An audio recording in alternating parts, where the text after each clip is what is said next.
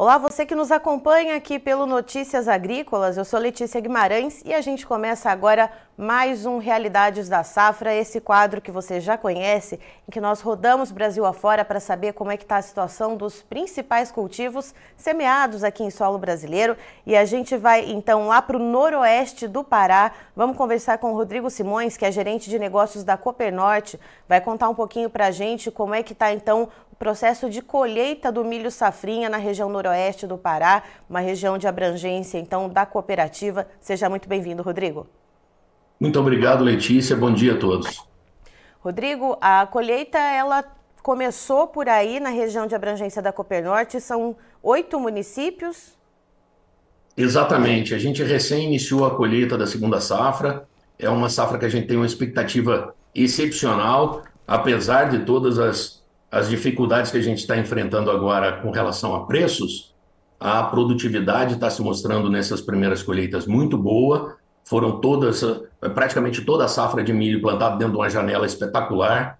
Então a gente está com expectativa de fechar aí algo perto de 100 sacas de soja, desculpa, de milho, é, como média da região.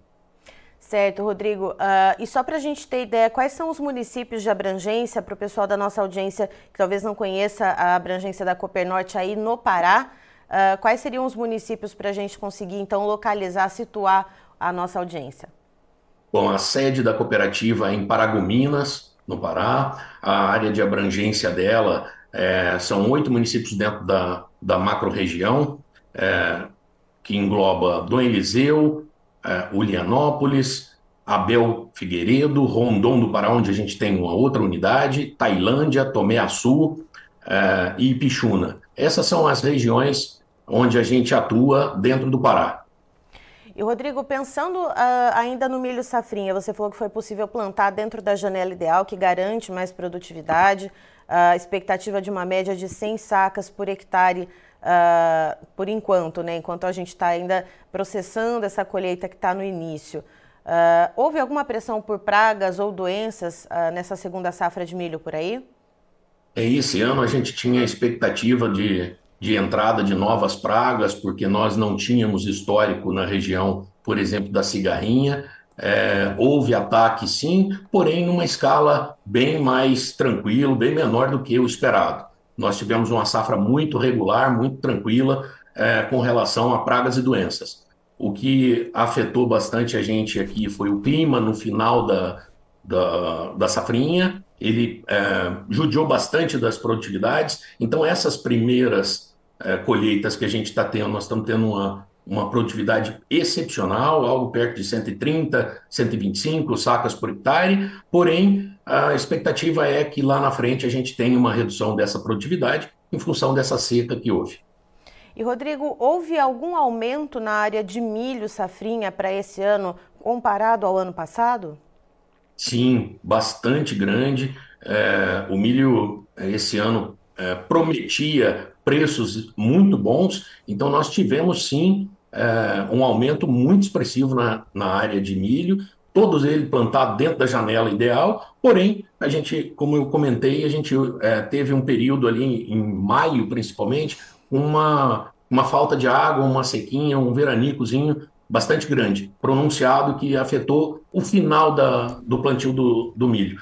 Porém, a gente teve, é, nisso tudo, um aumento de área muito expressivo, algo perto de 60% na área onde a cooperativa atua. E tem outras culturas também que se destacam, além do milho, aí na região de abrangência da Copernorte, uh, que é o sorgo e o gergelim. Houve aumento de Exato. área para essas culturas também, Rodrigo? E isso teve bastante, bastante aumento de área. É, como eu comentei no início, o clima esse ano, no, no início do plantio, na janela propícia para cada uma dessas culturas, foi muito boa. Então, nós tivemos um, um, aumento bastante grande, não só da área de milho, mas principalmente na área de gergelim. Afetou um pouquinho ali a, o plantio do, do sorgo, que o, o, milho roubou um pouquinho da área do, do sorgo e o gergelim também. O gergelim é uma cultura que entrou há dois, três anos na região e ele tem se destacado bastante, é, principalmente para essa segunda safra, onde o produtor ainda via um risco muito grande da, de plantio de milho e o gergelim é uma cultura que eh, se adapta muito bem a pouca chuva. Então, eh, o pessoal entrou de cabeça no, no gergelim. O gergelim tem se provado um, uma cultura é, bastante estável com relação a preço. A gente tem contratos futuros muito bons de exportação de, de gergelim. Então, é uma cultura que, com toda certeza, vai, vai se prolongar aí por muitos anos na região.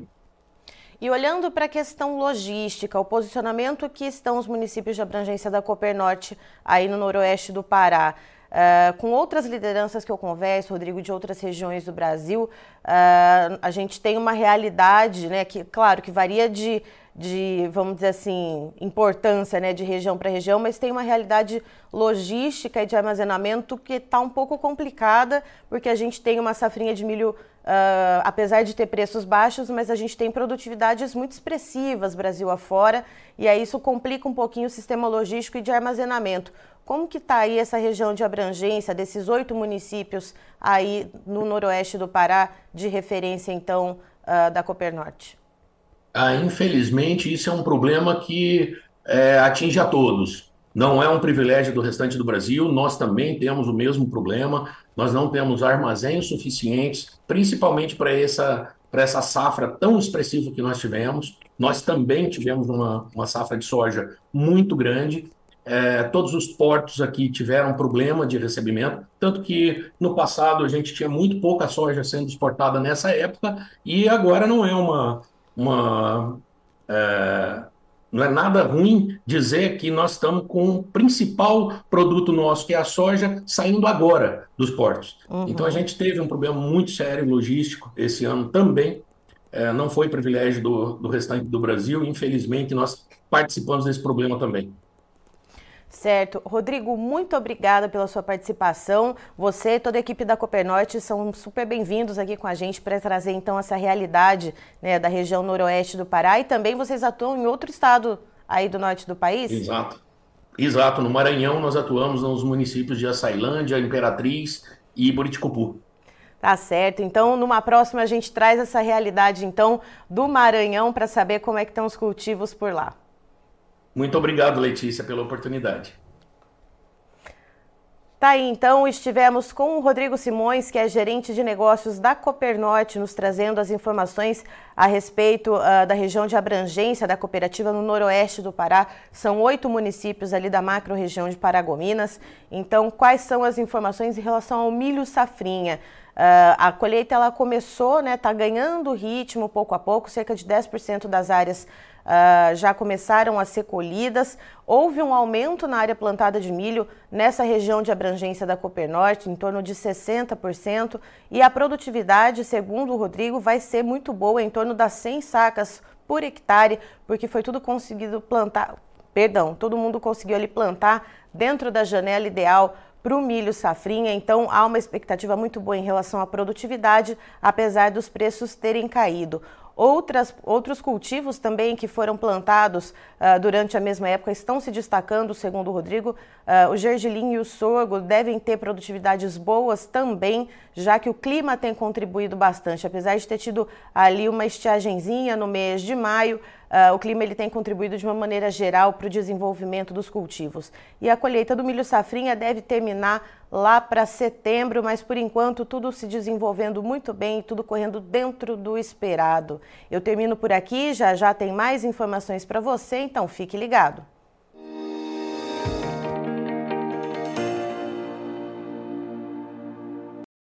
Participe das nossas mídias sociais no Facebook Notícias Agrícolas, no Instagram, arroba Notícias Agrícolas e em nosso Twitter, arroba Noteagri.